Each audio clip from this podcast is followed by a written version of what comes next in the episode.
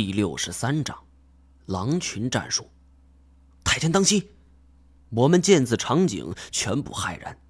这只狼王较之同辈身体大了足足一圈，像是一只小老虎一样，撒开四爪在雪地上飞奔。积雪溅起了翩翩的浪花，是速度奇快。但是狼王快，太监更快。那狼王飞扑而来，从太监身后张开了血盆大口。想要咬住太前的后颈。如果换做常人的话，速度如此快的攻击很难躲开，被狼王咬住颈后，还会被他巨大力量给所拽倒。到时候群狼一拥而上，剩下的就是开追悼会的时间了。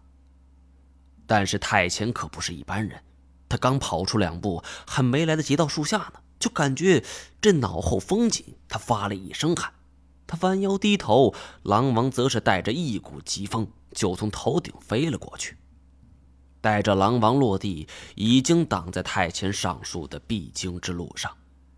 一人八狼陷入了对峙状态，太前的四面八方全部都被封死了。奇怪的是，其余的七只狼只是封死了去路，并没有直接参与进攻。似乎是要欣赏这太前与狼王单挑的环节。东北独有的雪景，配上东北狼身上这闪亮的毛色，即便大家现在还是敌人，我也不得不说一句：大自然赐予了我们很多美丽的生灵。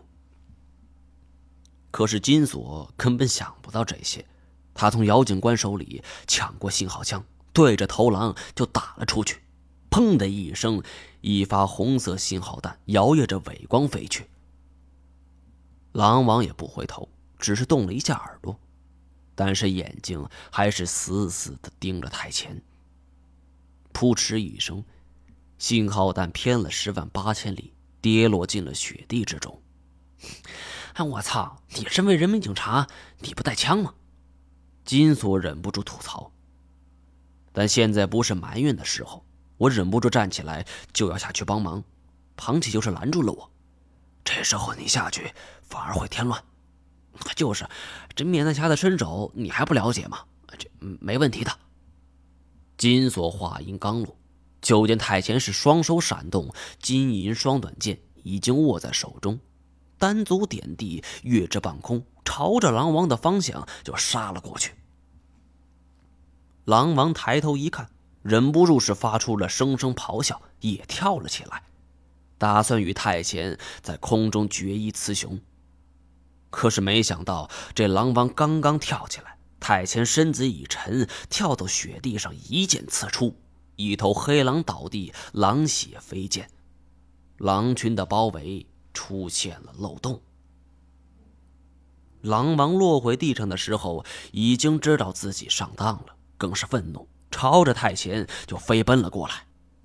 以往我们都以为这马跑得快，但这狼王在雪地上奔跑的速度丝毫不逊于烈马。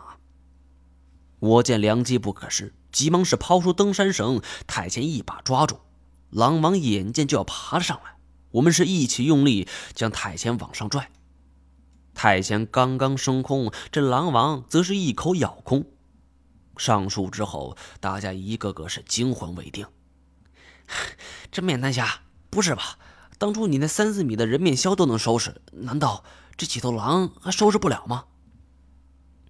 太监并没讲话，只是看向地面。那里那头狼王正在恶狠狠地盯着他。我赶紧打圆场，还就你话多，要不你去试试？姚警官也站出来问这庞启秋。庞老，您看我们下一步该怎么办？我帮庞启秋处理好了伤口，他没有直接回答，反而问我：“小张，你说如此狡猾的狼群，要是遇到了那头熊，谁强谁弱？”我还没开口呢，金锁抢先着：“那肯定是熊啊！那熊的个头，一个打十个不成问题吧？”我忽然想到庞启秋问我这个问题的深意。庞老，您的意思是，熊是故意引我们来的。庞启秋郑重的点点头。你想想看，昨晚那头熊就在我们附近，四周全是它的脚印。可是呢，它只是留下了一串脚印，没有发动进攻。你知道这是为什么吗？我尝试给出自己的想法。他担心自己一击不中，毕竟我们这么多人呢。还有，他也想知道我们实力究竟如何。我也是这么想的。这熊不是一般的熊，他吃过亏，也被人用枪打过。可以肯定的是，他一定是很害怕枪的，也害怕我们手里有枪。再加上我们这么多人，所以他没有着急进攻，不出招而已。而一出招，就必须全部杀死。这可能就是他的心理想法吧。虽然听上去有些匪夷所思，但是我却很认可。